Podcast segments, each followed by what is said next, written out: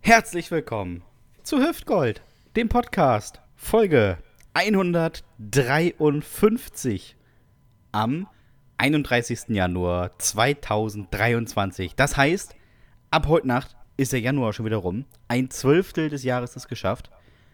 Ich würde sagen, so langsam kann man sich auf Weihnachten vorbereiten. Auf jeden Fall. Teilweise haben die Leute noch die Deko hängen. Oder schon. Ist es noch sehr unklar. Einfach gleich hängen lassen. Ja, Weißt du? ist eine Ganzjahresdeko, Dominik. Ja, und dann einfach mal das Osterzeug einfach mit dazu hängen. Ist auch mal was. Ja.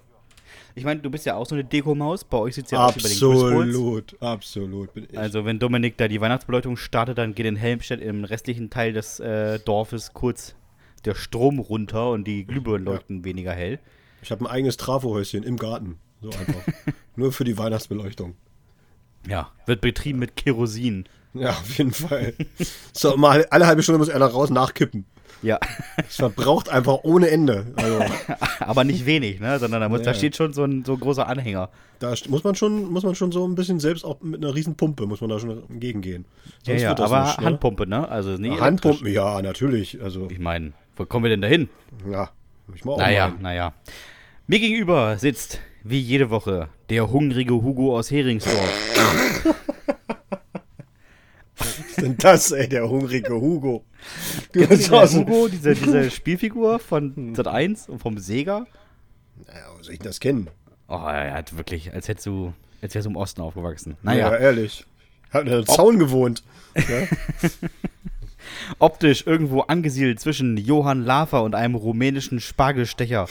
Im Supermarkt seines Vertrauens sieht man ihn oft bei den Haushaltswaren rumlungern und ältere Damen mit Angebotsware beschmeißen. In der Straßenbahn stehen Kinder und Jugendliche auf, wenn er hereinkommt. Denn mit seiner Bauchtasche, den beiden den Ärmeltaschen geschobenen Stiften und der Handyhalterung am Gürtel sieht er einfach aus wie so ein Fahrscheinkontrolleur. Ich Ja. hatte nie in meinem Leben eine Bauchtasche, Alter. Das geht gar nicht, ey. Ich, ist- ich habe ja keine Ahnung von Mode, ja, aber was ich ganz ehrlich sagen, aber Bauchtaschen? Also, das ist wirklich. Ich bin Naja, ehrlich, Dominik, für mich bist du ein Bauchtaschentyp. ja, ist schon klar.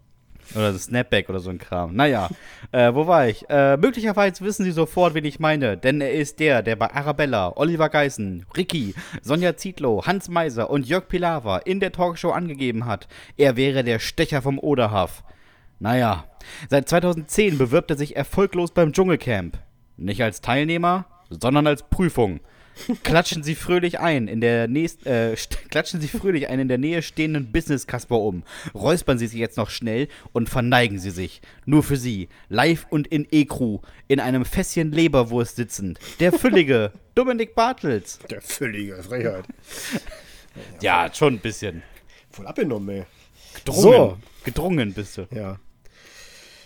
Aufgepasst und mitgemacht. Der Mann, die Legende, das Phantom ist auch heute von seinem Thron herabgestiegen, um uns Normalsterblichen an seinen geistigen Querschlägern teilhaben zu lassen. Er ist bekannt und berüchtigt als der Greifer, weil er als Jugendlicher stundenlang im Schilf hockte und ahnungslose Tretbootfahrer in das hüfthohe Wasser zog. Als Kind konnte er alle Familienmitglieder nur am Geruch erkennen, was regelmäßig zu Begeisterungsstürmen auf diversen Hochzeiten, Geburtstagen und Beerdigungen führte. Da er schon immer chronisch klamm war, verdingte er sich später als Sicherheitsmann am Bremer Flughafen, wo er den fernreisenden Rentnern half, ihre Urinbeutel über den Scanner zu ziehen. Im Jahre 1999 machte er die bis dato größte Entdeckung seines Lebens, als er im Konfirmandenunterricht feststellte, dass Jesus keine Schlüpper trug. Umhang, Sandalen und ein fescher Gürtel. Das war alles. Sehr praktisch in der antiken Hitze. Aber wenn man mal vor den Römern wegrennen musste, auch eine ganz schöne Baumelei. Mit diesen Gedankengängen konfrontierte er auch den Pfarrer seiner Gemeinde und wurde sogleich dazu verdonnert, die Bibel abzuschreiben. Komplett. Inzwischen ist er auf Seite 1823 angekommen und hofft, im nächsten Jahr seine Konfirmation nachholen zu dürfen. Jawohl. Macht, macht also Krach für den Forrest Gump der Podcast-Szene, den feuchten Traum aller Heidi Kabel-Doubles, die Wollmaus aus Wosterstede, den Kugelfisch aus Teneva, den Ammerländer Hinterschinken, das Hähnchen in Aspik, der wundersame Sebastian Hahn. Yay. Wir freuen uns, Dominik. Es ist Folge 153. Jawohl. Für die Statistiker kann man ja mal abhaken, dass man die auch geschafft hat. An die, die nachhören, herzlich willkommen im Jahr 2026. äh, weil sie irgendwie bei Folge 1 nochmal anfangen wollten und dachten, da, das geht schnell. Ah, verschätzt, würde ich sagen. Ja, Dominik, es ist eine bewegte Woche für mich. Eine bewegende Woche, kann man auch sagen. Ja, ist das Äh, so? Diese Woche war das Auto kaputt. Oh je. Oh je, ja. Und man weiß ja, man kennt das, wenn man ein Auto hat, wenn es kaputt ist, ist teuer. Immer Ja. schlecht. Äh, in diesem Fall war meine Freundin unterwegs und es blinkte plötzlich hektisch eine Lampe. Und wenn hektisch eine Lampe blinkt und man nicht abbiegen möchte, ist es schlecht. Und in diesem Fall äh, hat sie den ADAC gerufen. Der hat den Fehlerspeicher ausgelesen, hat gesagt, ja, das hätte jetzt, könnte, ja, gibt es mehrere Möglichkeiten, was es sein könnte. Und sie hat gefragt, und was ist es? Und hat gesagt, ja, das ist jetzt schwer zu sagen. Ich lösche mal den Fehlerspeicher und dann fahren Sie mal in die Werkstatt. Danke für die Hilfe also an der Stelle an den ADAC. Großartig. Äh, sie ist in die Werkstatt gefahren und wir hatten tatsächlich einen Marderschaden, äh, wo lachend der Werkstattmeister gesagt hat, äh, dass das der ADAC mal nicht erkannt hat. War schon gut, denn äh, den, den angerissenen Schlauch konnte man sehen, sobald man die Motorhaube aufgemacht hat, denn der bog sich aufgrund des fehlenden Unterdrucks leicht nach oben. Aber man kann ja nicht alles wissen. Ähm, und das Witzige ist, wir haben eine äh, Versicherung, die das zahlt, wenn man Marderschaden hat, dann die das bezahlen, äh, diesen, diesen Schaden. Und ähm, was wir aber nicht wussten und was uns die Versicherung auch nicht sofort gesagt hat, das muss man dann in so einer Vertragswerkstatt machen. Ganz wichtig. Ach so. Ach so. Mhm. Das muss in einer Werkstatt von denen passieren. Der Wagen war ja aber schon in der Werkstatt. Wir hatten die Zusicherung, dass es bezahlt wird und der Wagen war schon in der Reparatur. Dann haben wir gesagt, ja, jetzt brechen wir jetzt an der Stelle ja nicht ab.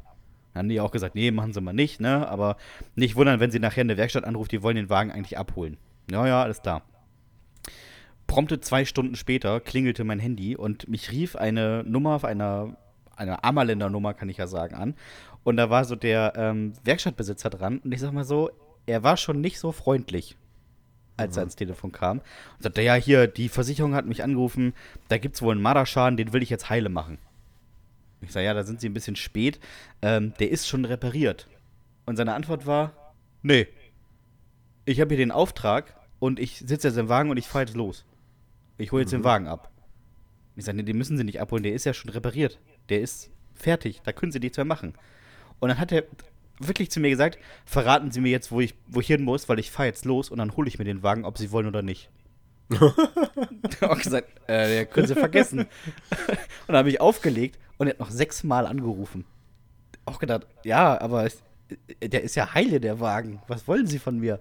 Nee, ich habe jetzt den Auftrag, ich hole den jetzt ab. Der hat das nicht verstanden. Da hättest du gesagt, der steht in München-Giesing Fahr los. bei Auto Meier. Gehen Sie, fahren Sie da mal hin. Ja. Und sie abholen, wenn sie unbedingt wollen. Nee, ich Ja, habe einfach das? ähm, das erwachsen reagiert und dann die Telefonnummer blockiert. Genau, nicht mehr, nicht mehr rangehen. Sehr erwachsen, Sebastian. Ja, So kenne ich, so kenne ich dich. ja. Einfach, auch mal, ignorieren sowas. einfach mal ignorieren, genau. Einfach mal Aussitzen. sagen, kenne ich gar nicht. Was ist das denn? Ja, Ja, ich fand, weißt du, äh, ja, ich hol den jetzt aber ab, den Wagen. Nee, der ist repariert. Ich hol den aber ab. Ja, okay. aber warum? so unnötig. Ja, ja so herrlich.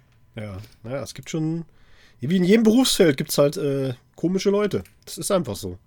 Ja.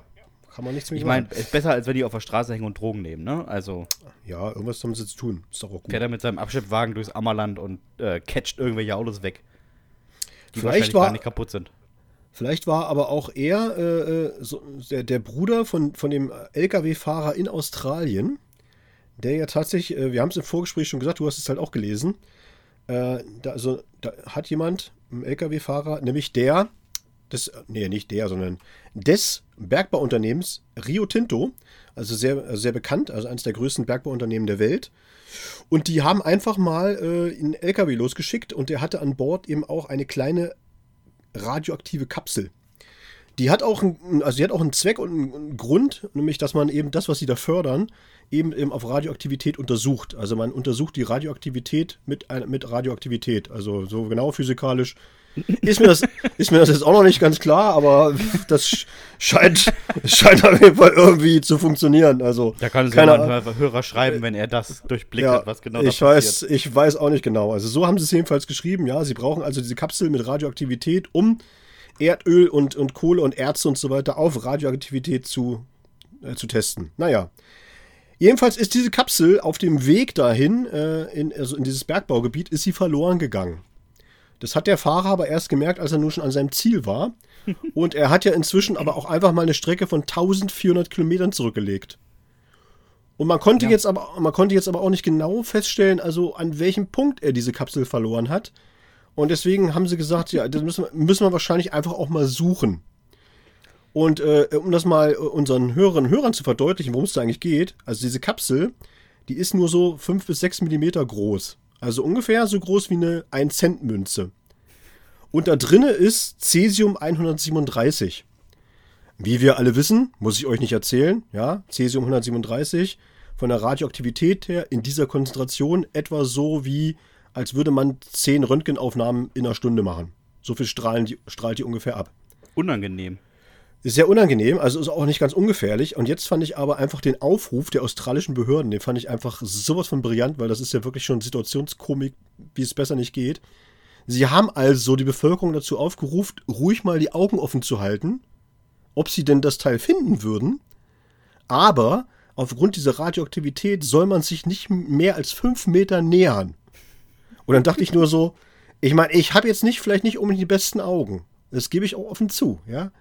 Aber ich sag mal, ich möchte den sehen, der in so einem australischen Outback auf so einer Buckelpiste so, eine, so, ein, so ein Centstück aus fünf Meter Entfernung erspähen kann. Da muss ich schon sagen, sportlich. Sportlich. Also. Man muss sich das mal, um das mal verdeut verdeutlichen, ne? 1400 Kilometer, das ist Kassel nach Rom.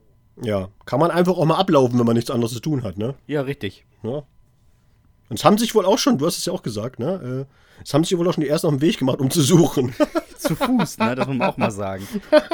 Die laufen da hinter so einem oder vor so einem Blinkefahrzeug durch die Gegend das und suchen einfach, da die Strecke ab. Alter. Das ist, einfach, das ist einfach so albern, wirklich. Also. Aber ich, ich frage mich, wie war das transportiert, dass das einfach während der Fahrt verloren gehen kann? Ja, Lag das haben das auf sie. so einer absurd großen Ladefläche? Nee, die haben das tatsächlich eben auch herausgefunden, wie es passiert sein könnte. Also der, der LKW hat wohl irgendwie zwischendurch auf der Fahrt aufgrund dieser doch äh, sehr schlechten Straßenverhältnisse in Australien, ist ja tatsächlich so, wenn die durch den Outback brettern, das sind ja irgendwie auch so Sandpisten, hm. hat er wohl irgendwie einen Bolzen verloren. Also der Bolzen hat sich gelöst und ist auch wirklich weg. Und dieses, dieses Loch, was der Bolzen hinterlassen hat, da soll wohl diese Kapsel eben durchgefallen sein. Wo ich aber auch dachte so, ja, ja, Lag, die, lag die jetzt einfach auf der Ladefläche und ist hin und her gekullert oder was? Oder also die muss doch, die, die packe, die packe ich, packe ich doch in irgend so ein, äh, in so ein kleines Köfferchen oder so, ne? Oder was? Oder so eine Schachtel nee, nee. wenigstens oder so. Nee, nee, Dominik. Nee. Er hat sie einfach wahrscheinlich auf den Beifahrersitz gelegt, weißt du? An, angeschnallt und hat gesagt, so, das hält, Freunde, auf jeden ja. Fall. Ist ja angeschnallt, was soll passieren, ne? Ihr habt da ein Auge drauf, Leute. Ich hab da ein Auge Sorgen. drauf. Ist ja. alles gut, ne? Ja. Ich, nee, die wollten nichts anderes mit äh, Radioaktivität versauen, deswegen haben die diese riesige, weiß nicht, 18 Meter lange Ladefläche komplett leer geräumt und habe das Ding einfach genau in der Mitte gelegt und gesagt, naja, der biegt ungefähr so und so auf rechts und links ab. Es wird ungefähr in der Mitte liegen bleiben. Machen wir uns mal keine Sorgen drum. Ja, und dann aber auch aber 27 Spanngurte hatten sie auch mit dabei, weißt du? ja, richtig. Um, einfach, um das einfach nochmal zu sichern. Ist auch ganz ja. wichtig. Und eine Palette drüber. Eine Palette, ne? ja, genau. Die Kanten nicht abkracken. so eine schöne Euro-Palette. Ach, herrlich. So, Sebastian. Die Palette, ja. Wir haben ja äh, Post bekommen. Oh ja. Und zwar Ganz mit viel. Fragen. Mit Fragen und muss man sagen, erstmal vielen, vielen Dank, Leute. Das sind wirklich richtig coole Fragen und die würden wir natürlich auch ganz gerne beantworten. Ja. Möchtest du anfangen? Ja, ich würde sagen, das ist deine Kategorie eigentlich. Da solltest ja, du anfangen. Ja, ich bin ja hier der äh, Multimediale von uns beiden. Du bist und der Cinema-Typ. Ja, der Cineast, wie man so schön ja. sagt. Und zwar hat uns Naima geschrieben und sie schreibt: Hallo, ihr beiden. Ihr kennt doch mit Sicherheit den Preis Goldene Himbeere, oder? Ja, kennt man. Das sind die sogenannten Anti-Oscars. Da werden die schlechtesten ihrer Kategorien jedes Jahr äh, kurz vor den Oscars oder kurz nach den Oscars, bin ich nicht so ganz sicher, ähm, ausgezeichnet. Mich würde mal eure Allzeit-Himbeere interessieren. In folgenden Kategorien. Wollen wir nacheinander machen? Ja, ne? Ja, würde ich sagen. Okay, erste Kategorie. Was ist für euch der schlechteste Film aller Zeiten? Mhm. Nun muss ich mal natürlich sagen, äh, ich, ich habe das jetzt so verstanden, also natürlich immer nur das, was ich auch tatsächlich beurteilen kann. Ja, ja, also was ich, was ich gesehen habe, ne? Es gibt mit Sicherheit noch viel, viel schlechtere Filme, aber der schlechteste Film, den ich je gesehen habe, also den habe ich noch nicht mal ganz gesehen, sondern bin zur Hälfte rausgegangen, weil ich es nicht ertragen konnte, war 00 Schneider Jagd auf Nihil Baxter mit Helge Schneider. Also ich weiß jetzt, dass ich ganz viele vor den Kopf stoße, weil es ganz viele äh, wirklich Helge Schneider-Fans da draußen gibt und so, aber also Ultras. ganz ehrlich, ich muss sagen, ich habe diesem Film habe ich äh, nichts entnehmen können. Der war einfach, das war, ja, das war auch, auch nicht mal Nonsens. Das war einfach nur komplett unlustig, zusammenhangloser Scheiß. Und ich bin dann einfach rausgegangen zur Hälfte. Ja, ich kann, ich kann nicht nachvollziehen. Ich glaube, man muss, man muss Helge Schneider dafür mögen und dann so eine Art von, das ist ja Klamauk und das ist ja im Prinzip Dadaismus gefilmt.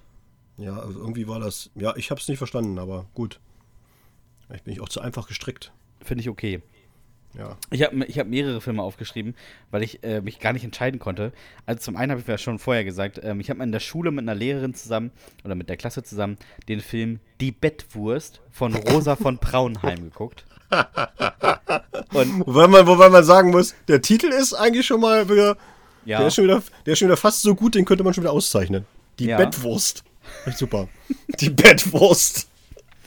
und ich muss sagen, die Lehrerin hat nach 20 Minuten den Film ausgemacht und meinte, "Leute, tut mir leid, das, ich dachte, das wäre was anderes.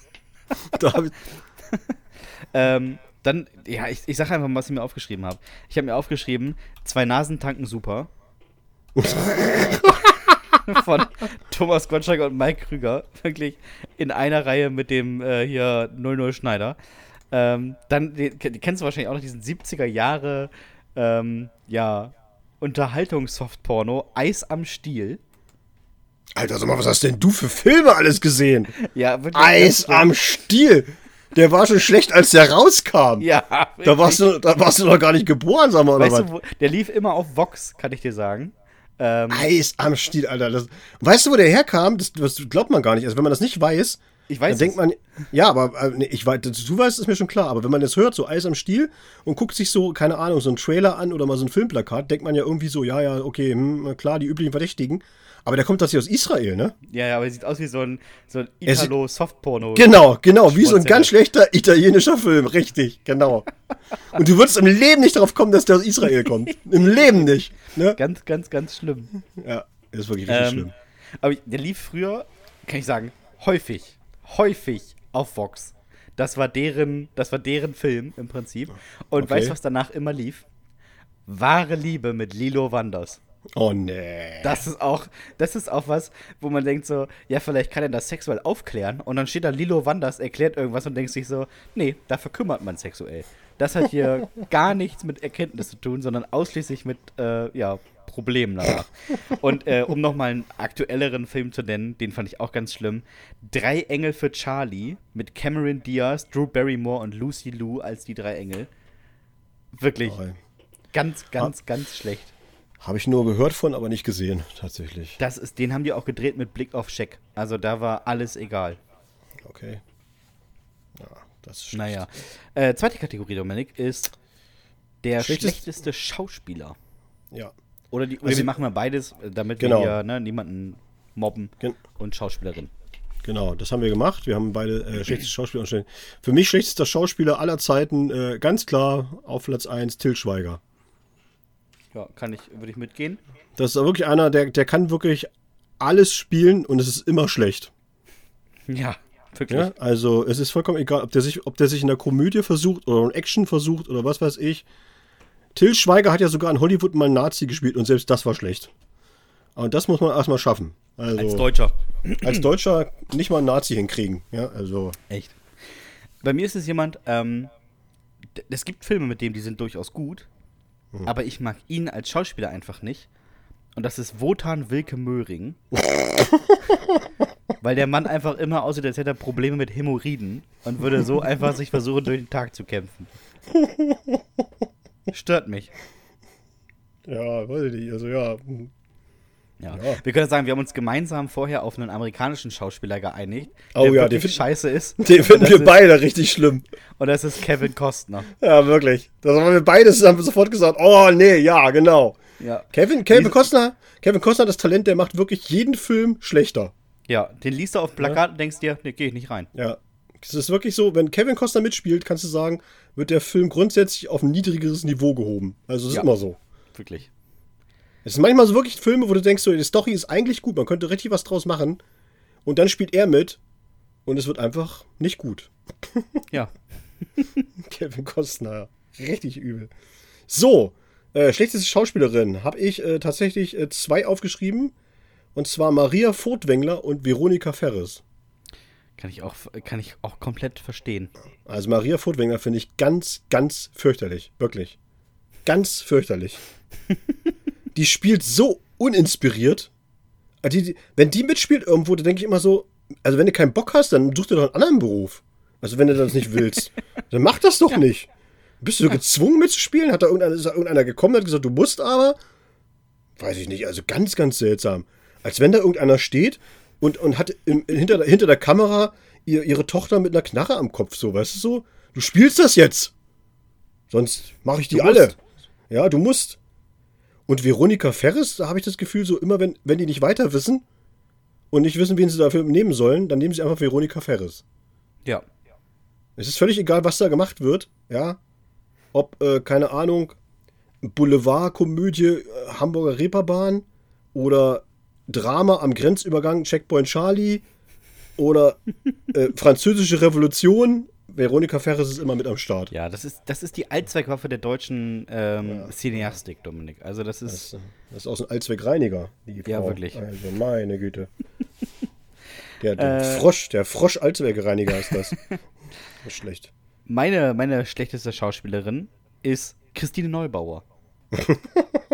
Die, die, ich glaube, sie spielt einfach immer sich selbst. Weil sie spielt gar nicht. Sie erscheint einfach am Set, wird umgezogen. Und dann sagt man ihr, was sie ungefähr sagen soll. Ja. Und dann zieht sie durch. Ja, ich kann schon. Äh, ja, die ist, die ist einfach das Gegenteil von wandlungsfähig. ja, wirklich. Also, falls du ja? jetzt zuhörst, ne, liebe Christine, bin kein Fan. Nee. Und man muss auch mal sagen, Christine, du schlüpfst ja in keine Rolle, sondern die Rolle schlüpft immer in dich. Also das ist grundsätzlich einfach, ne? Das ist so, aber das ist einfach nicht, was Schauspielerei ausmacht. Man muss sagen, ich fand sie schon in Otto der außerfriesische Scheiße. Ja, wenn dir das noch keiner gesagt hat, wir sagen es dir jetzt hier. wir sind so ehrlich. Ne? Ja. So, äh, dritte Kategorie, schlechteste Fortsetzung eines Films. Ja, da, ich weiß, dass Dominik sich ähm, schwer getan hat. ja, ist auch wirklich so. Äh, ich, man könnte jetzt sagen, Titanic 2 war unausgereift, aber ich finde meine, äh, meine schlechteste Fortsetzung, die schlechteste Fortsetzung eines Films, die ich kenne, ist äh, der Indiana Jones Film, in dem Aliens vorkommen. also alle anderen Indiana Jones, ich glaube es ist vier oder drei, ich bin nicht ganz sicher, einer von den beiden auf jeden Fall. Ähm, äh, es ist vier von 2008. Ähm, aber vor, vor, allem von 2008, überleg mal, Harrison Ford war 2008, wie alt war der da? 90? Also der, war, der, der ist ja super alt. Ja, 66 ja. war er schon. Und dann ja. fangen fang die da an, in Area 51 rumzugraben. Ha, weiß ich nicht. Vorher fand ich das irgendwie ganz cool. Mhm. Jetzt bin ich nicht mehr so ein Fan davon. Muss aber auch sagen, ich finde nicht gut, dass 2023 nochmal ein Film mit ihm rauskommt, äh, in dem er nochmal Indiana Jones spielt. Weil, wie gesagt, der Mann ist 1942 geboren. Der ist dann einfach 81. Ja, das Problem finde ich ist bei so Fortsetzungen Also ich, sag, ich will das mal ein bisschen generalisieren. Wenn die nicht von Anfang an als, als Trilogie oder sowas geplant sind, weißt du, oder als Mehrteiler, ja. dann, merkst du, dann merkst du sofort, dass die Fortsetzung einfach scheiße ist. Ja.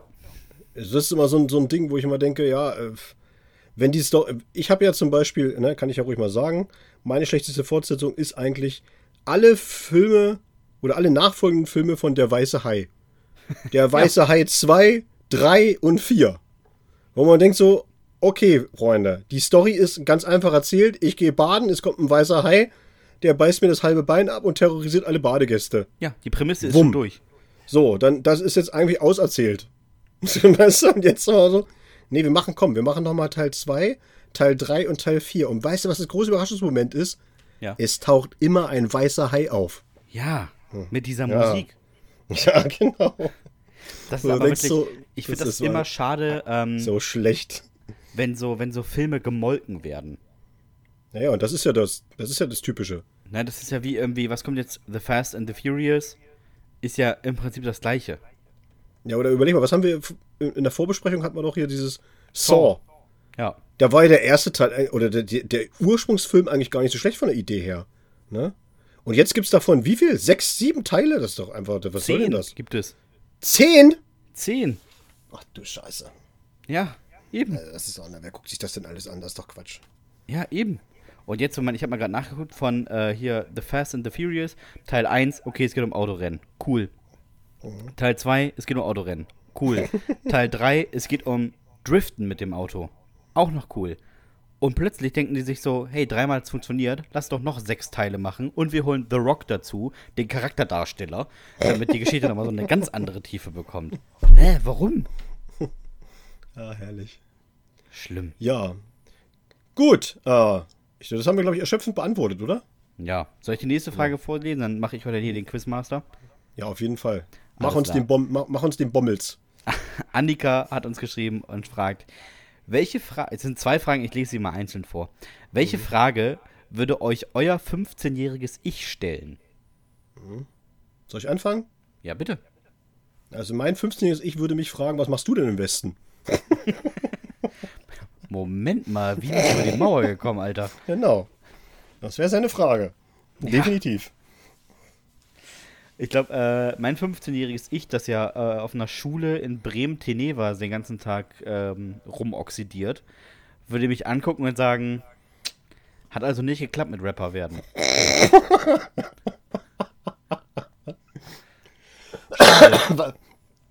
Was mit der Rap-Karriere? Ja, richtig. Moment mal, du wohnst nicht mehr in Bremen. Hast du ausgesorgt und bist in den Vorort gezogen? Nein, leider nicht. Bist du jetzt ein Snob oder was? Ah, Ja, ne? zweite Frage. Welche Frage würdet ihr gerne eurem 15-jährigen Ich stellen? Ich würde das 15-jährige Ich fragen, wieso willst du unbedingt diese Russland-Rundreise mitmachen? Warst du da? Ach ja, du warst ja dabei. Ja, also es war ja so, dass die Klasse über uns, die hat ihre Abschlussfahrt gemacht. Mit Ja. damals mit, der, mit dem Reisebüro DDR Jugendtourist. Und äh, wenn man das gebucht hat, musste man aber immer 20 Plätze nehmen, sozusagen. Ne? Musste man immer, um das voll zu kriegen. Und die waren Ja. aber gar nicht. Erstmal waren die nicht so viele in der Klasse und zweitens wollten auch nicht alle mit, so dass die halt einfach noch so sieben oder acht Plätze frei hatten. Und dann haben sie die nachfolgenden neunten Klassen, also meine Klasse und die Parallelklasse, da haben sie rumgefragt, wer denn noch gern mit möchte. Und ich wollte unbedingt mit. Und ich kann, muss heute meinem 15-jährigen Ich einfach mal die Frage stellen, warum? Also, warum, warum wolltest du da unbedingt mit? Was soll das? Und äh, die haben mir da tatsächlich, in Russland haben sie mir die Schuhe geklaut, ja. Und dann mussten wir irgendwo noch äh, irgendwie in den, in den Weiten der, der russischen Tundra Kamelfleisch essen. Und in, und, in, und in Vladivostok war es arschkalt. Also ich weiß nicht, es war irgendwie, wo ich denke so, warum wollte ich das eigentlich unbedingt? Ich, Vor allem, es ist, an- ja, es ist ja auch einfach ein riesiges Land, ne? Also, ja, ja, der, also die, also die, hat, die Frage würde mir jetzt wirklich noch auf den Nägeln brennen. Also was mir es da geritten hat, warum ich da jetzt unbedingt hin wollte. Ich meine, Vla- Vladivostok ist doch im, was ist es, im äußersten in- Osten. Das ist richtig Sibirien. Also ich kann dir nur sagen, wir sind da also hingeflogen mit, äh, mit so einem, ja, man kann sagen Flugzeug. Aber ja. es war schon abenteuerlich. Und äh, wir haben in Russland, also in, in Moskau, haben wir noch eine Stadtrundfahrt mitgemacht. Und da waren es, äh, ich glaube, knapp 25 Grad. Und dann sind wir in Vladivostok halt rausgekommen. Und Herr Bartels natürlich wieder der letzte Friseur, den es auf dieser Welt gibt. Mit kurzer Hose und Pulloverchen und kam raus. Wupp! Minus 22 Grad. Jawohl! Jawohl, Da waren, da waren die Kniescheiben aber gleich mal gefrostet. aber Seid ihr schön einmal mit Aeroflot über den kompletten Kontinent gejuckelt? Aber wirklich. Und da ist alles mitgeflogen, was Rang und Namen hatte, sag ich dir. Das kannst du aber glauben, ey. Inklusive Ja. einer Ziege. Da waren, nee, die Ziege nicht, aber Hühner. Hühner waren mit dabei. Hühner waren oben in der Gepäckablage. Das war also. Ne, Das klingt, das klingt aber immer so, als wäre es so super lange her, ne? Aber ich muss sagen, ich war in der 10. Nee. Klasse auf Abschlussfahrt in Prag. das und, ist nicht lange her. und in diesem Eurocity zwischen Dresden und Prag, ne? Mhm. Da waren auch Hühner. Ja, ja, deswegen sage ich ja. Und, Und oben 10. war ja- Klasse war bei mir 2007. Also, Und das war ja in dieser Aeroflot-Maschine, ne, da waren das ja, also diese Gepäckablage oben, die war halt wie im Zug. Also das, das, hast, das hast du nicht durchgedrückt, also nicht mit so einem Ding. Das war offen. Das war einfach nur, nur ein Netz oben gespannt. Und da hat er oben seine Hühner reingepackt. Weißt Ja. du? Und, und ich dachte mal nur, hoffentlich fangen die nicht an zu kacken, die Viecher. weil Das ist doch wirklich auch unangenehm, ne? hoffentlich legen die nicht ein. Ja, das wäre ja egal gewesen, aber. Also, weiß ich nicht. Hühnerkot auf dem Kopf. Das hätte ich aber nicht so gut gefunden. Naja, Ah, ja. immerhin schön warm, wenn man da bei minus 40 Grad wieder aussteigt. Das stimmt allerdings. Ja, das war ein Highlight. Ja, und bei So. dir, was würdest du fragen? Hast noch gar nicht Äh, gesagt. Ich, hätte, ich hätte einfach, glaube ich, da gestanden und gesagt, was soll das? so generell. Was ist das für Ach so. eine Frisur? Was sind das für Klamotten? Hör auf. Hör auf mit allem. Sei wer anders. kann man nur schütteln, wirklich. Kann man nur schütteln. Ja, schön, herrlich. Ja, ich glaube, ich hätte keine besondere Frage gehabt. Äh, Stefan hat uns geschrieben, auch eine gute Frage, und zwar, welches Produkt nehmt ihr im Supermarkt immer mit? Ja, das ist bei mir ganz einfach zu beantworten. Süßigkeiten. Vorzugsweise Gummibärchen. Ist eigentlich egal, für was ich in diesen Supermarkt gehe. Es ist auf jeden Fall so, dass äh, eine Tüte Gummibärchen mit dabei ist. Krass. Ja. Der gesunde Bartels. Ich kann sagen, bei mir sind es einfach Bananen. Immer. Immer? Scheißegal, welche Jahreszeit. Ja, wirklich, Bisschen, immer. Bisschen, bisschen Affe oder was ist los? Nee, aber immer, wir, haben, immer, wir haben jetzt immer auch einen Bananen. guten Konsum an Bananen. Also, ich sag mal so, sieben bis zehn Stück gehen hier die Woche weg. Okay, Ja, lass- aber ich esse sie auch zum Frühstück im Müsli, ne? Also, das, das lassen wir jetzt einfach mal so stehen. äh, zweite Frage von Stefan. Ja. Was, was war euer letzter Fehlkauf? Also gekauft und weggeschmissen oder direkt in den Keller geworfen? Ist ja im Mhm. Prinzip das Gleiche, ne? Nee, nee, das ist nicht das gleiche. Also ich weiß schon, was er meint. Also was ich mir gekauft habe tatsächlich, also jetzt war äh, ja, Fehlkauf, ja, vielleicht oder so. Also ich war auf dem Flohmarkt und habe ein Akkordeon gekauft.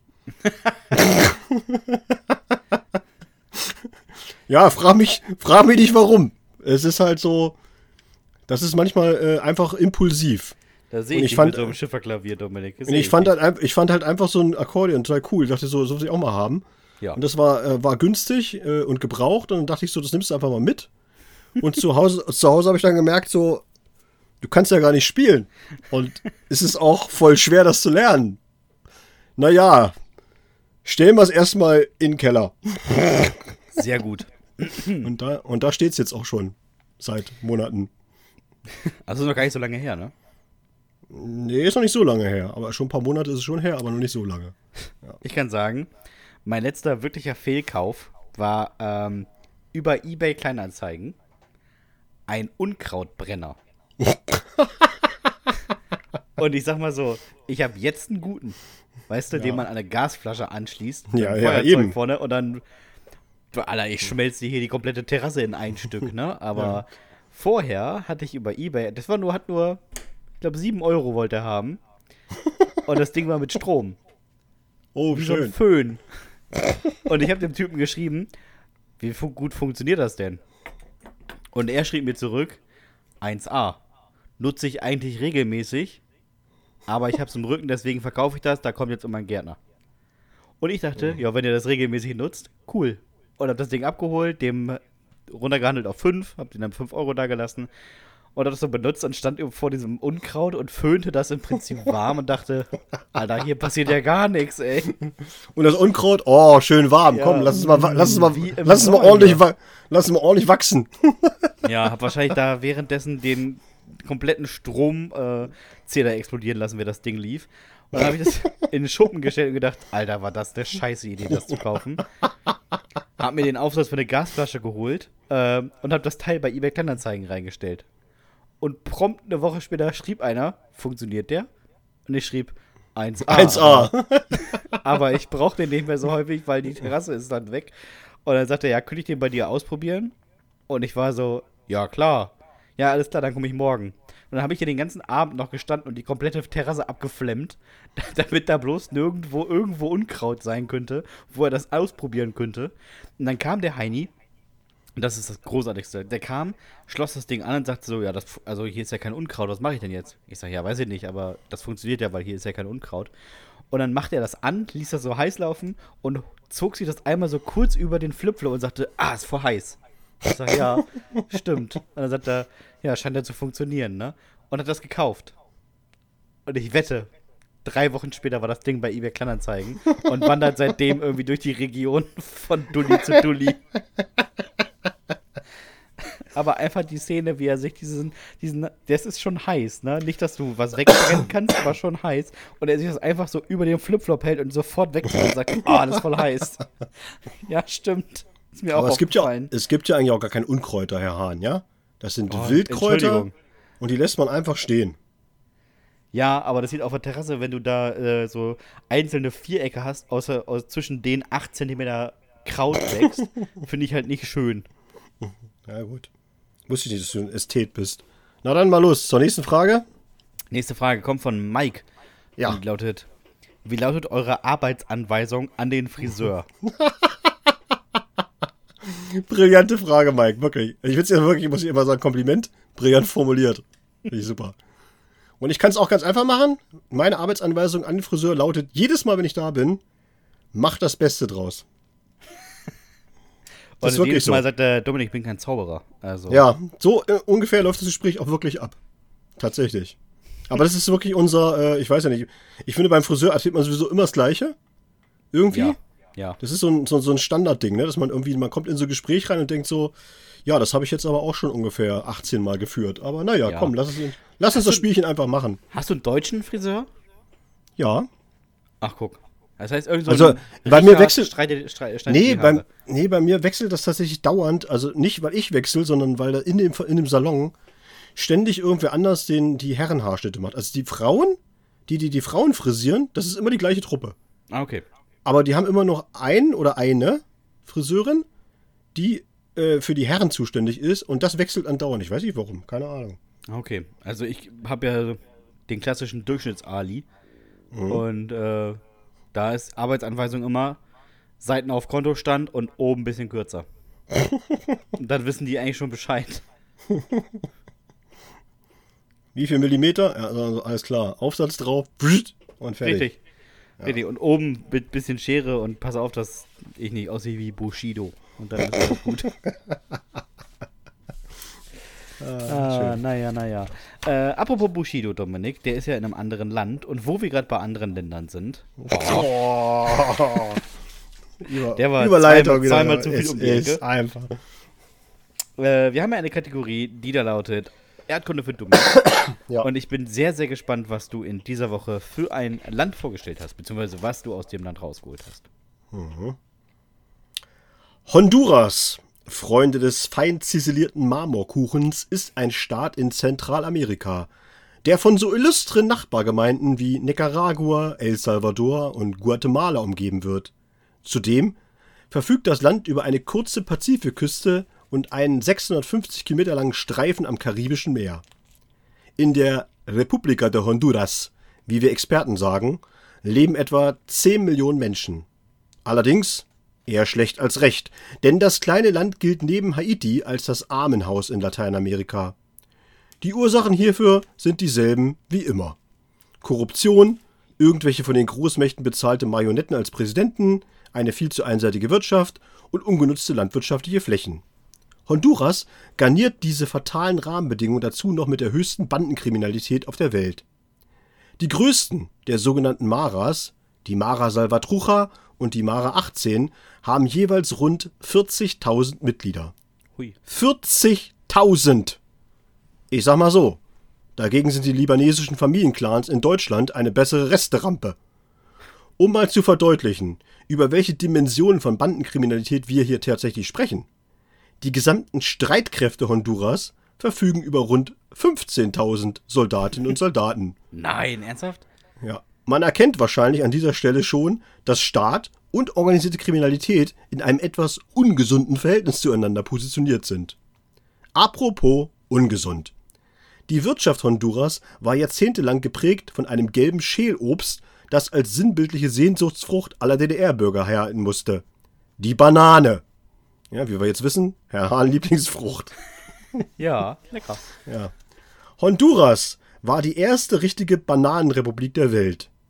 Die drei amerikanischen Firmen, die sich im Land breit gemacht hatten, waren durch Bestechung, Steuervorteile und Ausbe Ausbeutung bald derart reich, dass sie quasi einen Staat im Staat bildeten.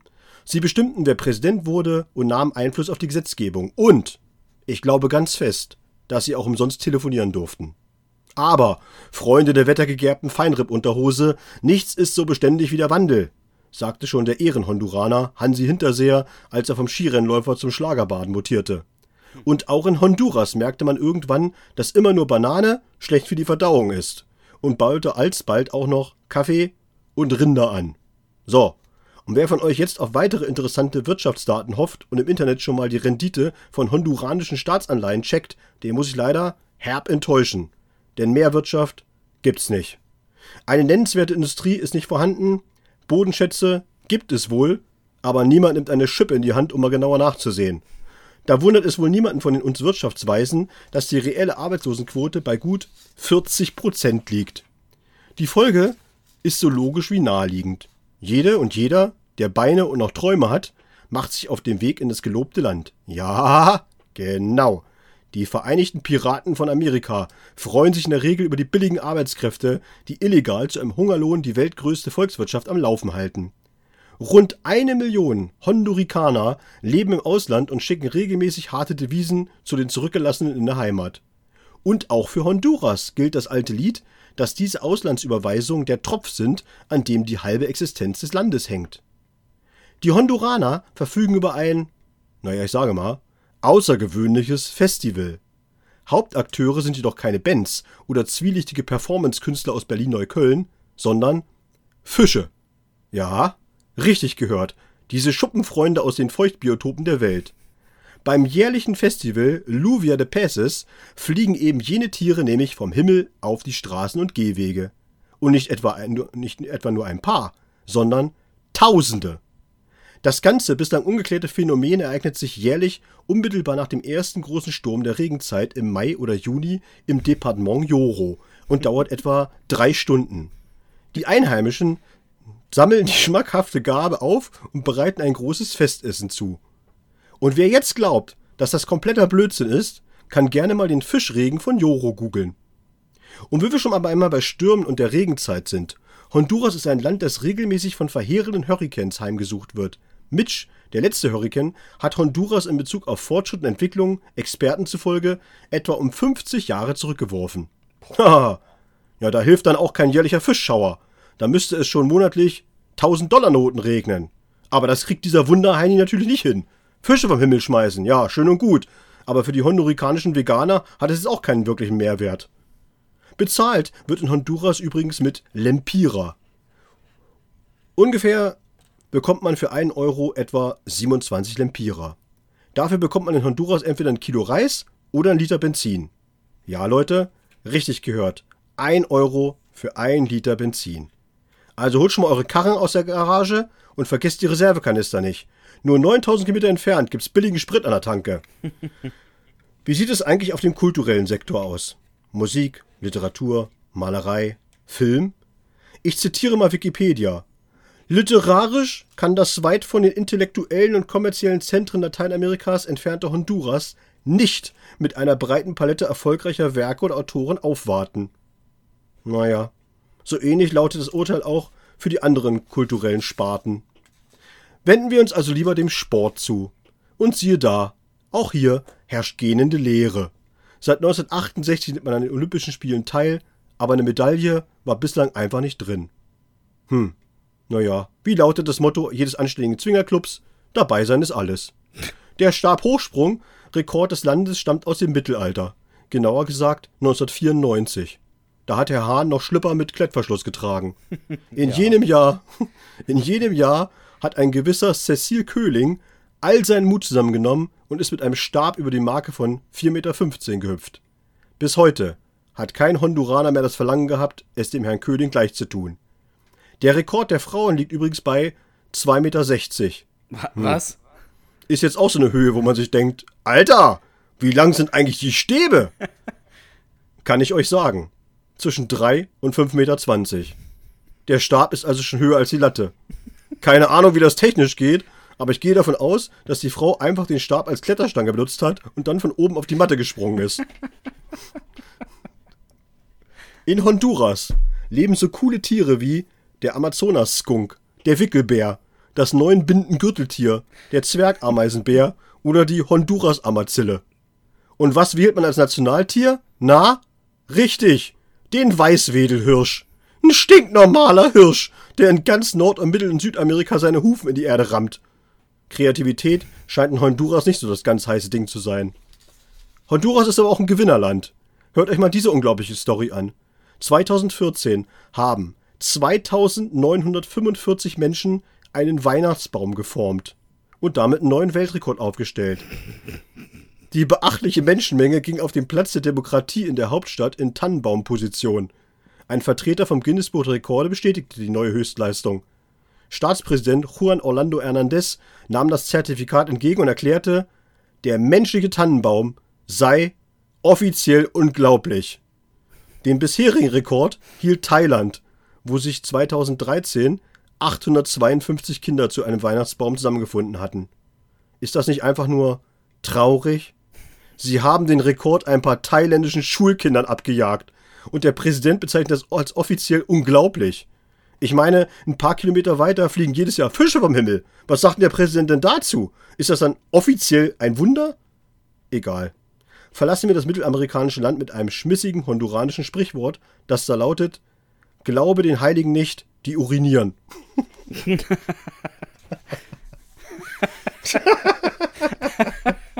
Glaube den Heiligen nicht zu urinieren. Ja, ist wirklich, ist tatsächlich ein honduranisches Sprichwort. Großartig. Ja. Das, Ja. ich mir, das ist auch was, das könnte man sich tätowieren lassen. Auf jeden Fall. Das gehört auf jeden Kühlschrankmagneten dieser Welt. Sehr, sehr schön, Dominik, sehr schön. Ich, habe gerade- ich musste gerade darüber nachdenken, was wohl ein Skunk ist. Ein Skunk ist so ein Stinktier. Ah, ja, weiß ich doch Ja. nicht. Bin ich, bin ich Zoologe? Ich dachte, das bist du auch im Nee. Nebenfach. Was hast du denn als Nebenfach eigentlich gehabt im Studium? Oder gab es das bei euch nicht? Nee, es gibt, du hast, studierst nur klinische Psychologie. Okay. Ja. Ihr habt nichts, nichts nebenbei. Nee, es war Das ist schon, schon, das ist schon so schwer, dass man sagt, nee, Ja. noch was, noch was geht nicht. klingt schon spektakulär genug. ja, genau. ja, das ist schön. So, Ich Dominik, dachte- ich habe mal den äh, Globus meiner Oma aufgeschlagen und ähm, wenn du möchtest, werde ich jetzt mit dem äh, dicken Patschefingerchen da ein bisschen drin rumfahren und sobald du Stopp sagst, haben wir ein neues Land für dich, das du dann in zwei Wochen vorstellen darfst. Mhm. Stopp. Ah, da freue ich mich drauf, Dominik. Es sind die Vereinigten Arabischen Emirate. Oh, nee, ne? Oh, das ist voll schwer. Ich hatte Tschad. Also, Ja, das stimmt die natürlich. Messlatte war schon, um richtig schwer zu sein, gesetzt. Das sind doch mit den Handtüchern am Kopf, ne? Vereinigte Arabische Emirate, ne? Ja. Frag, äh, wie war, wer hat das noch gesagt? Sandro Wagner. Sandro Wagner. Der Sandro, Wa Bademantel, Sandro Wagner, Fußballgott. Bademantel, hat er gedacht. So viel Sauna hier. So, ist- ich bewege mal wieder meinen Finger und äh, wir suchen ein Land für mich für nächste Woche und du kannst wieder Stopp sagen. Stopp. Oh, Jamaika. Oh, das hätte ich viel lieber gehabt. Naja, nur ist es Ja, so. du, das Leben ist kein äh, Ponylecken. Ne? Ja, also das ich wollte es gerade sagen, ne? Das Leben ist hart. hart und unfair. Mhm. So, Dominik. Ähm, es ist die Frage der Woche und sie muss gestellt werden. Und sie lautet: Haben wir eigentlich Post bekommen? Ja, wir haben eine Menge Post bekommen. Erstmal vielen Dank dafür. Es ist so viel, dass wir das ein bisschen aufteilen müssen äh, auf die nächsten Wochen tatsächlich. Äh, das haben wir jetzt schon ein paar Mal ja gemacht und äh, diesmal diesmal auch machen. Erstmal, ne? Trotzdem erstmal vielen Dank, dass ihr was eingesendet habt. Und ich fange mal an äh, mit einem mit einer anonymen, einer anonymen Nachricht. Und äh, das Ganze hast du genannt Roadtrip. Und ich fand's, äh, ja, find's sehr witzig. Ich habe mal während des Urlaubs meiner Eltern auf meine Schwester aufgepasst. Besser gesagt, aufpassen müssen. Sie war damals erst acht und wirklich nervig. Nichts konnte die allein. Und von der Party, die ich mir erhofft hatte, war ich mit dem Klotz am Bein auch mit jeder Sekunde des Aufpassens weiter weg. Also entschied ich mich, meinen Eltern nachzureisen und ihnen meine Schwester zu bringen. Gute Idee. Hoffentlich war die nicht aus Jamaika. Spritgeld nahm ich mir aus der Spardose meiner Schwester, verkeilte sie hinten in ihren Kindersitz und los ging es. Kühlungsborn nach Malaga.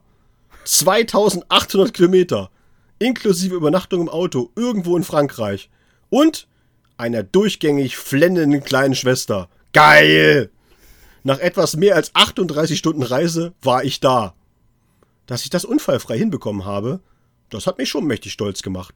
Ich meine, Franzosen können ja mal überhaupt kein Auto fahren. Und ich weiß, wovon ich spreche, denn ich war zu dem Zeitpunkt 17 und ich hatte lediglich einen Rollerführerschein. ja gut, und Trecker war ich mal gefahren. Aber Auto, hm, na das war mir nur vom Testfahren auf dem elterlichen Hof geläufig. Okay, der Wagen meines Vaters war in Automatik, also tat ich mich dem, schon mal mit dem Schalten nicht so besonders schwer. Einzig und allein das Tanken in Frankreich war kompliziert. Niemand wollte oder konnte mir helfen. Und wirklich eine Ahnung, was ich tanken musste, hatte ich auch nicht. Naja, zum Glück lag ich mit Diesel richtig. Meine Eltern staunten auch nicht schlecht, als ich sie vor ihrem Hotel abfing. Äh, wie kommst du denn hierher? guckte mich meine Mutter blöd an. Bin gefahren, sagte ich stolz. Dann bekam ich die Yachtreise meines Lebens. Meine Eltern wollten mich auch partout nicht wieder zurückfahren lassen, obwohl ich eine Party geplant hatte. Spießer, ey. Ich würde übrigens nicht empfehlen, das nachzumachen, denn der Erholungsfaktor meines Vaters war in diesem Urlaub sehr stark gesunken. Denn während ich und meine Mutter zurückflogen, musste mein Vater mit meiner Schwester den ganzen Weg wieder zurückfahren. Um meine Schwester hatte sich am letzten Urlaubstag eine kleine Magenverstimmung eingefangen. Hehe, die haben auf der Strecke wirklich jede Raststätte und jeden Parkplatz mitgenommen. das ist der geilste Satz zum Schluss. Man kann ja von mir halten, was man will. Aber ich habe die Strecke schneller geschafft als mein Vater. Großartig. Das ist wirklich gut. Das ist wirklich richtig gut. Er hat einfach mal die achtjährige Schwester in den Kindersitz gepackt. So, wir fahren jetzt nach Malaga. Hör, hör auf zu heulen. Aber weißt Dann, du, wie weit 2800 Kilometer ja, sind? Ja, auf jeden Fall. Dass der auch wirklich, der muss ja dann, wenn er einmal übernachtet hat, ist der jeden Tag 1400 Kilometer gefahren. Überleg mal. Ja. Und was hat das der kleinen Schwester gesagt? Hör auf zu heulen, kriegst du ein Eis oder was? nee, lauter, Musik lauter gemacht, wie man das halt so oh, macht. Ja, äh, so brillant. So brillant. Gott sei Dank hat er auf der Strecke nicht zweimal ein Stück radioaktives Plättchen verloren, was dann irgendwie gefunden werden muss. Ja, das stimmt. so. Was habe ich mir denn aufgeschrieben? Hier. Ron hat uns geschrieben und wir haben es frei nach Ribéry genannt. Jubel! Meine Jugendsünde war wirklich mal ein Zwei-Sekunden-Moment. Nein, eine Sekunde. Also, selbst ohne Nachdenken hätte man darauf kommen können, dass das einfach keine gute Idee ist. Wir kennen ja alle den Torjubel, wenn Fußballer auf den Knien rutschen. Das sieht schon geil aus, oder? Ja. Und ich wollte das auch. Gefilmt auf den ersten Handykameras. Drei bis fünf Pixel musste sein. Aber wie macht man das möglichst cool? Haha, man bindet ein Seil um den Bauch, das andere Ende an die Mofa des großen Bruders, und dann kniet man sich auf den nassen Rasen des dörfischen Fußballvereins und der Bruder gibt langsam Gas. Ja, das ging ungefähr drei Meter gut. Dann machte mein Bruder einen Schlenker, das Seil zog mich nach links und ich rutschte auf den Knien mit nackten Oberschenkeln über oh. die Tatanbahn neben dem Platz. Oh nein, über Tatanbahn, oh, ist das übel. Ist das übel. Das ist schlimmer als Asche. Wirklich. Das ist schlimmer, ja. als wenn du über die Asche rutscht. Die, Kunst oh. die Kunststoffbahn bietet besten Halt, wenn ja. man läuft.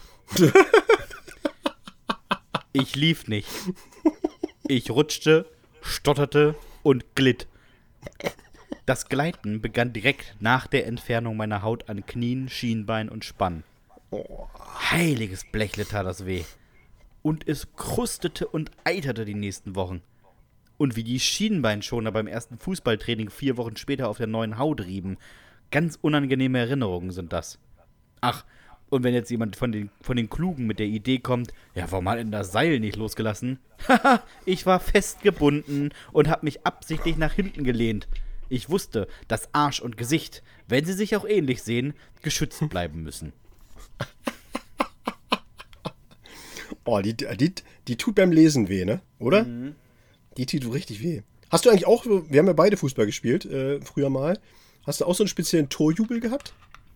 Äh, ja, als Abwehrspieler ist man ja nicht häufig in der ähm, Situation, dass man. Ja, aber, ja, aber wenn, meine ich. Ja, wenn, dann bin ich zurückgelaufen und habe auf dem Rückweg zur, ähm, zur angestammten Position immer dem Gegenspieler in die Rippen getreten. Nee, man hat einfach, ähm, wie, ja, wie Walter Frosch früher ist man so hochgesprungen, hat die beiden Arme in die Höhe gerissen mit meinen ganz, ganz kurzen Sporthosen und bin wieder zurückgelaufen. Nee, so viele Tore habe ich ja nicht geschossen, aber ich hatte keinen angestammten Torjubel. Du?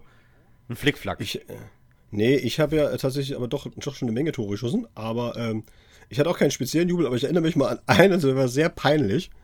Da habe ich mich wirklich äh, gefreut wie ein Schneekönig, ja. War ein schönes Tor, alles gut, ne? Und bin losgerannt und so und wollte alle abklatschen und alle haben sich irgendwie nur umgedreht und haben nichts gemacht und so. Und ich dachte so, oh, das ist ja voll der Mannschaftsgeist, voll scheiße, was soll denn das oder so, ne? Und dann bin ich dann hin und habe dann gesagt, so, was ist mit euch los und so weiter. Und dann haben die gesagt, so, ja, Dominik, äh, das 1 zu 10 muss man jetzt echt nicht feiern. und es war ein Eigentor. Nee, wir haben also wirklich einfach wirklich, wir haben schon 10-0 zurückgelegen und ich habe dann einfach nur das Ehrentor geschossen. Aber wichtig ist Ballküssen, Handküssen und den Himmel. Genau, ich habe einfach, weißt du, einfach gejubelt und ich wollte den Ball auch mit nach Hause nehmen als Erinnerung, weißt du, weil ich ja das Tor gemacht habe. Aber das fanden sie dann auch ein bisschen übertrieben. Komisch. Ja, fand ich auch. Aber weißt du, ähm, auf Tatern ist ja schon sehr unangenehm zu rutschen, ne? Mhm. Aber hast du sie noch kennengelernt, diese, ähm, diese Kunstrasenplätze, die nicht so waren wie Rasen, sondern eigentlich wie Teppich? Ja, ja. Die kenne ich auch noch. Die sie dann auch mal, wo sie dann auch noch immer Sand drauf gemacht haben, ne? Ja, und du durftest auch nicht mit so Noppenschuhen oder mit so Stollenschuhen nee. spielen, sondern nee. musst auf so scheiß Hallenschuhen, was bei ja. beim kleinsten ähm, Regentropfen war das Ding einfach arschglatt. Es war wie Fußball auf Eis. Ja. Und wenn du gerätscht hast, dann konntest du deine Haut konntest du da in, in einem großen Fladen wieder aufheben. Wir hatten wirklich nur eine Mannschaft aus, aus Braunschweig, glaube ich, damals, die immer auf, auf so einem Platz gespielt haben. Die haben immer auf so einem Platz gespielt und immer vormittags. Und die haben einfach eine überragende Heimbilanz gehabt. Ja. Weil, weil damit überhaupt mit dem, mit dem Platz ist niemand zurechtgekommen und mit der frühen Anschlusszeit auch nicht.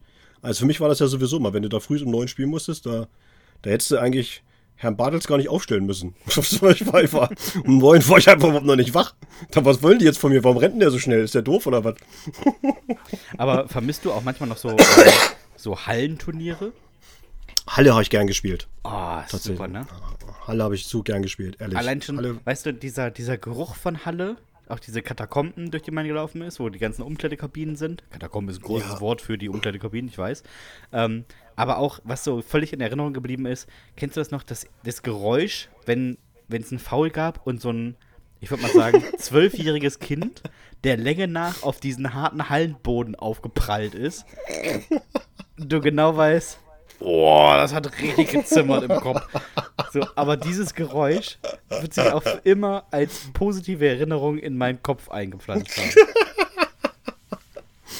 Ich kenne immer nur das Quietschen immer von den Hallenschuhen immer so. Oh, ja, die ja, ganze ja. Zeit immer. Weil immer alle irgendwelche komischen Drehungen gemacht haben und so. Oder wenn, wenn irgendjemand mit einem harten Schuss aufs Tor gebolzt hat und die Latte getroffen hat und es war saulaut. Ja, das stimmt. Ach herrlich. Ja, ja, das waren doch schöne Zeiten. Ja, und wir hatten so. so einen Torwart, ne? Liebe Grüße an Patrick, der auch in der Halle immer einen hohen Abschlag gemacht hat. Und dann hatten die Gegner immer in unserer Hälfte schon einen Freistoß, weil er den Ball irgendwie gegen die Decke gebolzt hat. Oh, ganz brillanter Junge. Ah, schön. ja, gut. So. Äh, kommen wir zu Marvin. Und Marvin, äh, ja, Marvin hat einfach mal gesagt, er macht etwas privat, was sonst einfach so äh, von der ganzen Gemeinde angeboten wird. Dann hat er gedacht, das kann ich auch alleine. Und wir haben es genannt Osterfeuer. Ich habe von meinen Eltern verboten bekommen, ein Osterfeuer zu machen, beziehungsweise das zu besuchen. Denn ich, ich hatte Hausarrest. Also habe ich Anfang Januar angefangen, die Tannenbäume, die in den Straßen meines Schulwegs lagen, bis nach Hause zu ziehen und dann am hinteren Ende des Grundstücks zu stapeln. Meine Eltern hatten damals ein wirklich großes Grundstück. Wir wohnten auf dem Dorf und es fiel ihnen auch nicht auf. Bis Ostern hatte ich dort einen riesigen Haufen gesammelt, der zwar von meinem Vater entdeckt, aber nicht entfernt wurde. Naja, und dann, dann war mein Moment gekommen. Während meine Eltern zum Osterfeuer gingen, erinnerten sie mich noch einmal daran, dass ich Hausarrest hatte. Und ich, ich wäre eher glücklich, denn ich freute mich seit Wochen auf mein privates Osterfeuer. Mit einem Kanister Zweitaktgemisch ging ich an den Haufen, übergoss ihn großzügig und schmiss dann Grillanzünder rein. Erst passierte nichts. Dann zündete alles durch und ich stand vor einer etwa sechs Meter hohen und massiv heißen Flamme. Problem? Das Zeug qualmte wie wild. Egal, dachte ich. zog meine Kopfhörer über die Ohren und drehte Metallica auf Anschlag. Ich blickte zum Haus. Naja, mein Fenster war zu, das sollte reichen. Vom Qualm ging keine Gefahr aus. Fünf Stunden später. Noch immer brannte mein Haufen. Der schöne Rasen um den Haufen war mittlerweile schön schwarz, und der beißende Rauch hatte etwas aufgehört. Ich überlegte mir, etwas zu trinken zu holen. Vielleicht würde ich hier mein erstes Bier trinken. Ich stapfte in Richtung Haus. Dort war es ohrenbetäubend laut, als ich die Terrassentür öffnete. Durch die Fenster war der Qualm gedrungen und im halben Haus schrillten die Feuermelder. Ich tat, was ein Mann tun musste, holte einen Besen und schlug die Dinger von der Decke. So ist es nämlich. Batterien raus und Ruhe war. Na gut, der Gestank nervte ein wenig, aber wenn meine Eltern eh leicht angetrunken von ihrem Feuer kamen, war das doch egal. Ich verzichtete aufs Bier, blickte nach draußen auf mein Osterfeuer und überlegte mich aufs Ohr zu hauen.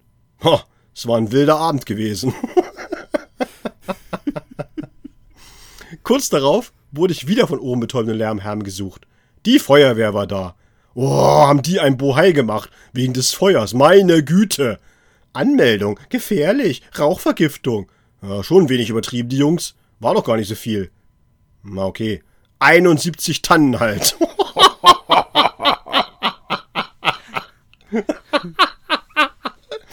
Und so ein bisschen Restholz, was ich noch gefunden hatte.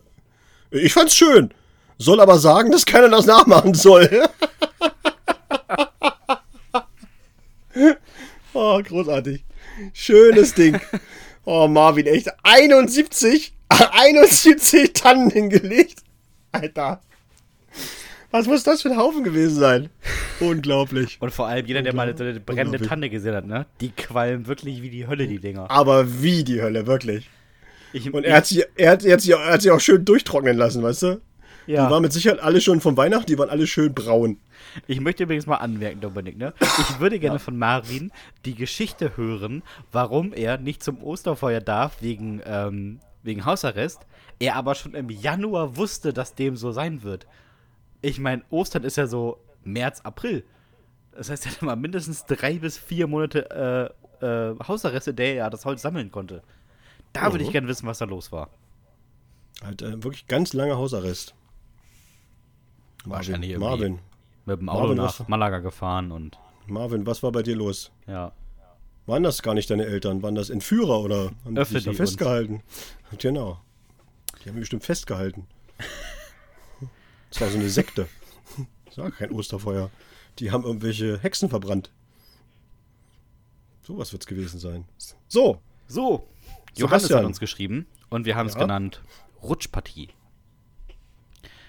2005 war ich mit der Firma bei einem Arbeitsausflug. Es ging in die Alpen auf eine Hütte. Es war schrecklich. Es wurde gesoffen ohne Ende, ein Viertel aller Kollegen ging fremd und ständig wurde sich halbvoll auf der Skipiste lang gemacht und sich verletzt. Ja, ich, ich habe das ja schon mal gesagt, wirklich, ne? Und ich, ich weiß, dass da ganz, ganz viele Fans von sind, ne? Aber ey, ich, ich hasse Skiurlaub wie die Pest. Wirklich. niemand, niemand würde mich dazu bringen, da hinzufahren. Also, ja, da, ich gebe überhaupt keine Lust zu, wirklich, gar nicht. Ah ja, okay. Naja, er schreibt, ich komme mal von meinem hohen Ross runter und erzähle euch, was ich angestellt habe. Kurz nach elf, den ein oder anderen Jagertee im Gesicht, hatte ich die Idee zu rodeln. Unsere Hütte lag etwa auf der halben Strecke zwischen Beginn der Piste und dem Tal. Ich mich auf den Schlitten gehockt und im Stockdunkeln die Piste runter. Ja, man sieht zwar was, da der Schnee alles gut beleuchtet, aber dieser eisige Wind in den Augen tut seinen Rest. Irgendwann fiel ich einfach in den Schnee. Mann, habe ich gelacht. Ich band mir den Schlitten an die Hose, drehte mich um und fragte sofort, wo ist denn die Hütte? Naja, wird nicht weit sein, dachte ich. Wie lange war ich gerodelt? Vielleicht 20 Minuten? wird schon. klar. 20 Minuten. Da bist du schon weit unten äh, bei einem Ja, Berg. Aber naja. ja, ja. Es hätte mir bewusst sein können, dass es weit ist, als ich nach etwas über zwei Stunden durch einen Wald lief. Ich war ja auch nie durch den Wald gerodelt. Wo sollte der also herkommen? Der würde niemals auf der Route liegen. Aber egal. Weiter ging's. Auf der feuchtfröhlichen Party würde man mich bestimmt schon vermissen. Man vermisste mich nicht. Als ich den Wald durchquert hatte, war ich klatschnass. Ich schwitzte wie ein Schwein und der Alkohol schien meinem Körper langsam, äh, langsam verlassen zu haben, denn mir wurde, wurde bewusst, ich bin nicht richtig. Ich war zwar wieder auf einer Piste, aber die sah ganz anders aus.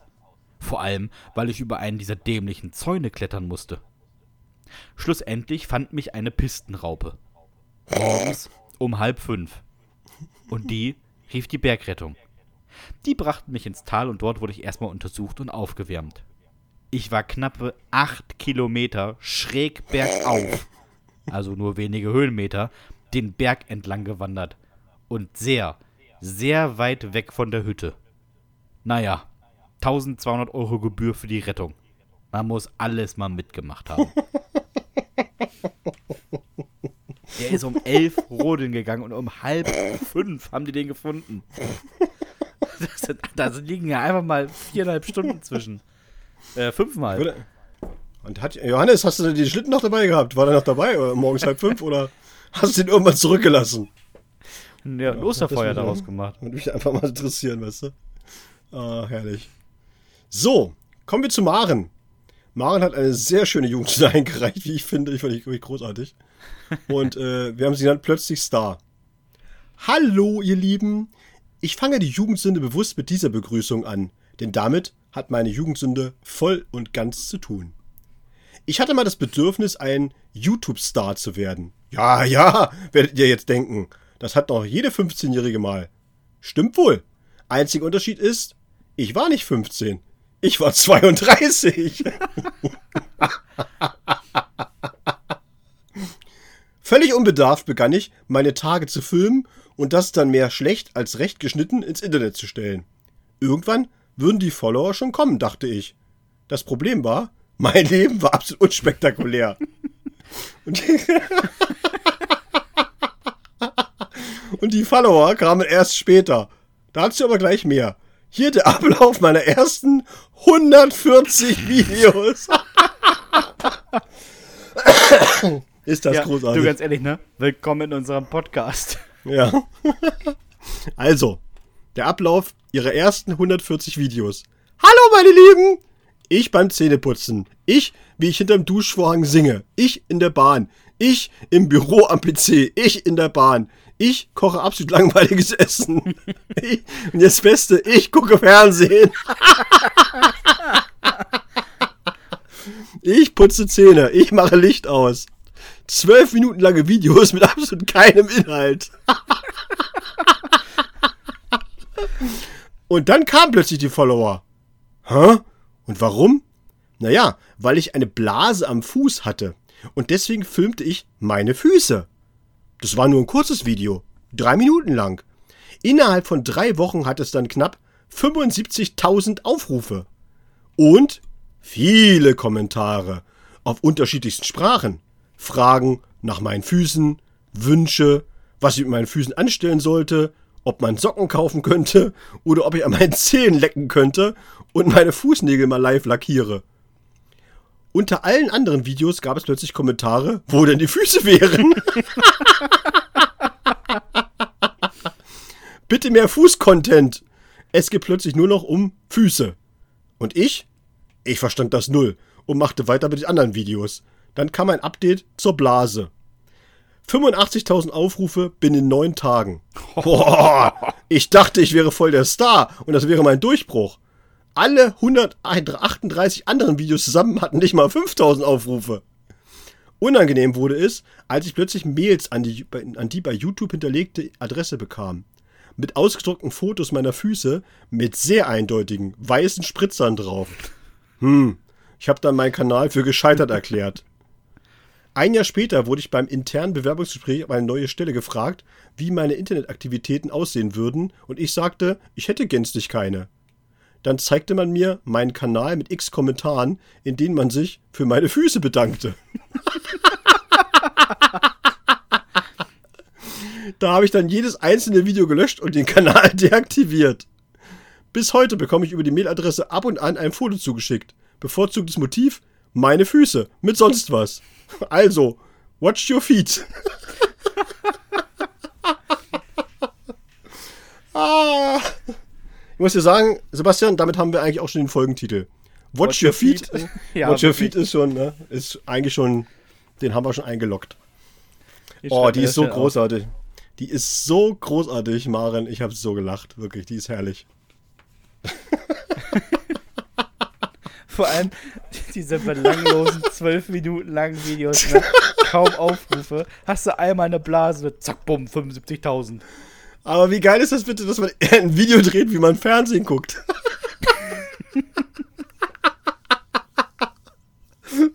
Irgendwann werden die Follower schon kommen. Irgendwann, irgendwann, Dominik, ne? Sitzt einer vor seinem Endgerät und sagt: oh. Krass, die ist wie ich. Der folge ich. Ist das, ist das lustig? Nee, herrlich. Ah. So, bin ich gespannt. Puh, ich muss dir erstmal nochmal kurz. Das kannst du doch für einen raushauen. Frederik hat uns noch geschrieben und wir haben es genannt: Nicht zu Ende gedacht. mein Bruder und ich haben als Jugendliche eine professionelle Stuntman-Karriere angestrebt. Und wie wird man Stuntman? Richtig, man macht Stunts. ja, ist so. Ist also, Frederik, das ist auch so geil. Ja, genau, das ist auch so eine richtig geile.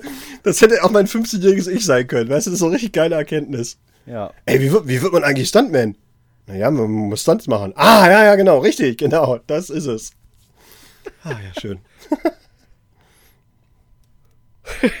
Entschuldigung. Und das hat ganz schön krass die Krankenkasse belastet.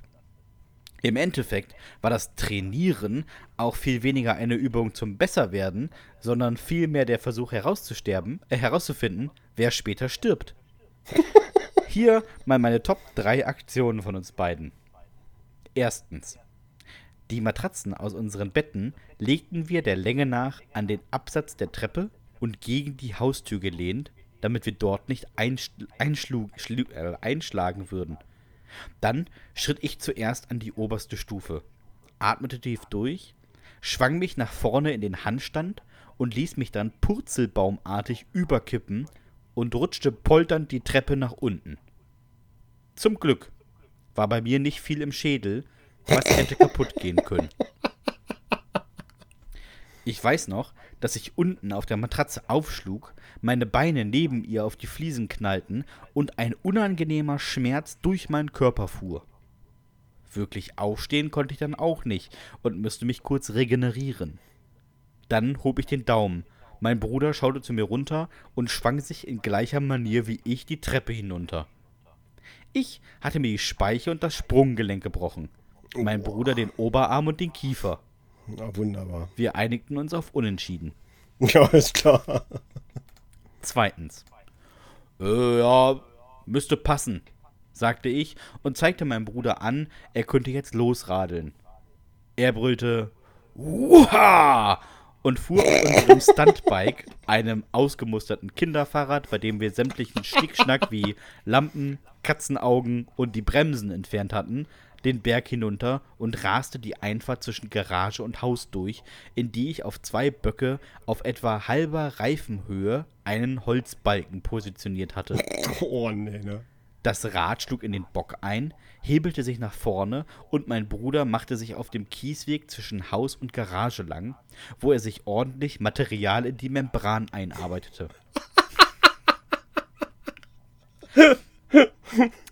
Er stand auf und Batmans fieser Gegner Two-Face grinste mich mit, einer dick, mit einem dicken Kiesel im Grübchen an. Seine Unterarme, sein halbes Gesicht und sein Ohr bluteten. Ich wollte krasser sein als er, nahm mir das minimal eiernde Fahrrad, schob es den Berg hoch und zog mir dort aufmerksamkeitsgeil mein T-Shirt aus. Dann rauschte ich ihm entgegen und grub mich ins Gestein wie RWE ins Ruhrgebiet.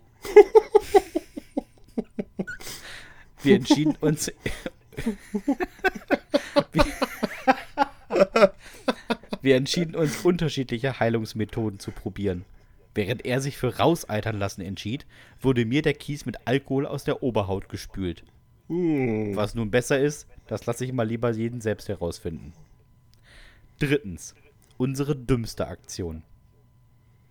Die ist wirklich dumm. ich stand auf dem Dach, während mein Bruder vier dicke Äste in den Rasen meiner Eltern einarbeitete und über diese mein Spannbettlaken zog.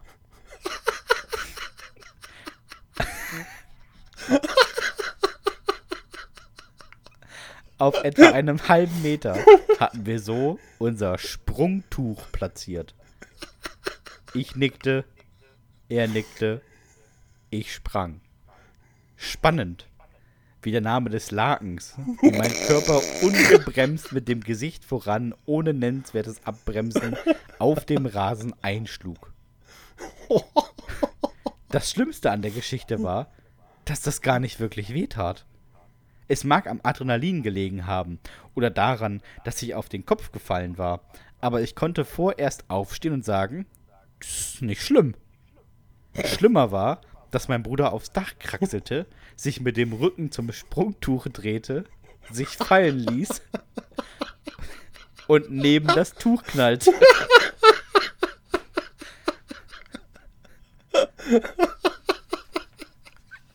Oh nee, was ist das mit zwei Friseure? Das gibt's doch gar nicht. Er hatte Schmerzen und japste nach Luft wie ein Fisch an Land. Wir gingen an diesem Abend ganz normal ins Bett. Da muss es dann passiert sein, dass meine Schmerzrezeptoren sich entschieden zu funktionieren. Der nächste Morgen war dann die Hölle. Bevor jetzt jemand darüber nachdenkt, hier auch eine Karriere als Stuntman zu starten, dem sei gesagt, das ist schwerer als man denkt. Ich zum Beispiel musste mir irgendwann eingestehen, dass es besser wäre, auf der anderen Seite zu stehen und bin heute Versicherungsmakler. Das sollte man aber auch nicht nachmachen.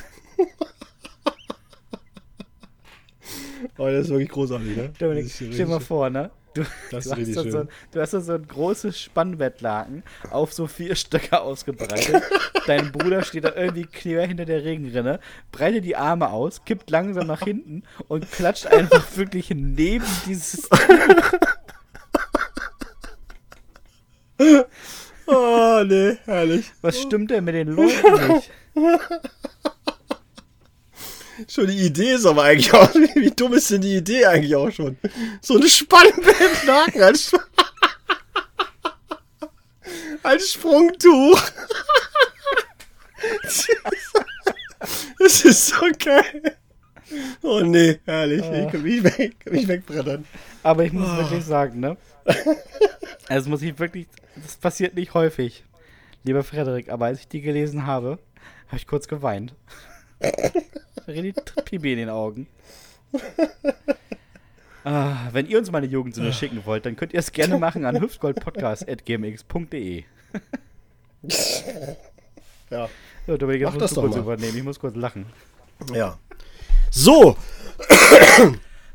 Und falls ihr das Ganze, falls ihr das Ganze mal live hören möchtet, äh, weil wir ja des Öfteren schon gehört haben, dass es immer äh, sehr schön ist, wenn wir euch das vorlesen, weil das Vorlesen das eben auch nochmal etwas, äh, ja, nochmal ein bisschen etwas aufpeppt, dann habt ihr die Möglichkeit dazu. Und zwar am 19. August werden Herr Hahn und ich zum dritten Mal schon im Helmstedter Waldbad Bürgerteich Open Air auf der Bühne stehen und äh, ja, ein, wie kann man das sagen, eine Live-Version von Hüftgold eben äh, zelebrieren. Also es gibt tatsächlich äh, ein richtig schönes äh, Best-of der Jugendsünden. Das sind ja mittlerweile wirklich eine ganze Menge, tatsächlich. Äh, vorzugsweise natürlich aus dem neuen Buch und auch vielleicht sogar schon so aus dieser Staffel ein paar, muss man mal gucken. Dazu natürlich irgendwie äh, ein paar Länder, die wir uns ausdenken und Allgemeines zum Tagesgeschehen. Es wird wie immer sehr, sehr lustig. Dazu noch irgendwelche verrückten Aktionen, wenn wir, wir wollen natürlich auch euch in nichts nachstehen und werden ja auch irgendwas, irgendwas Dummes werden wir auf jeden Fall dieses Jahr mal wieder machen. Ja, das Ja. gehört auch dazu, ne? Ja, das gehört irgendwie dazu, auf jeden Fall. Ich meine, die Krankenkasse muss ja auch von irgendwas leben. Genau. Vielleicht, Frederik, werden wir mit einem Klapprad in, ins tiefe Becken oder so mal gucken. Nee, vom So. Zähler ins Sprungtuch, Dominik. Ja, ja, aus, aufs Spannbettlaken. Einfach mal beim Zehner die, die, auf die andere Seite springen, weißt du, so. So, wo kein Wasser ist. Einfach mal in, in, in so einen Bettlaken rein. Ah, sehr, sehr, sehr, sehr, schön. Naja, äh, lieber Dominik, hast du denn noch irgendwas auf dem Zettel?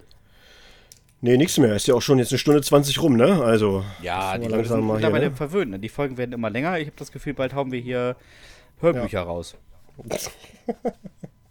Ja, aber manche, äh, die brauchen ja auch unsere Podcasts, damit äh, sie gut arbeiten können. Ne? An dieser Stelle viele, viele Grüße an meinen Lieblingsmenschen. Äh, kann wieder mal schön irgendwelche Wände spachteln und so. Und äh, dann hört sie immer Podcast. Und das ist motiviert. Vernünftig. Sa Vernünftig. sa sagt sie zumindest.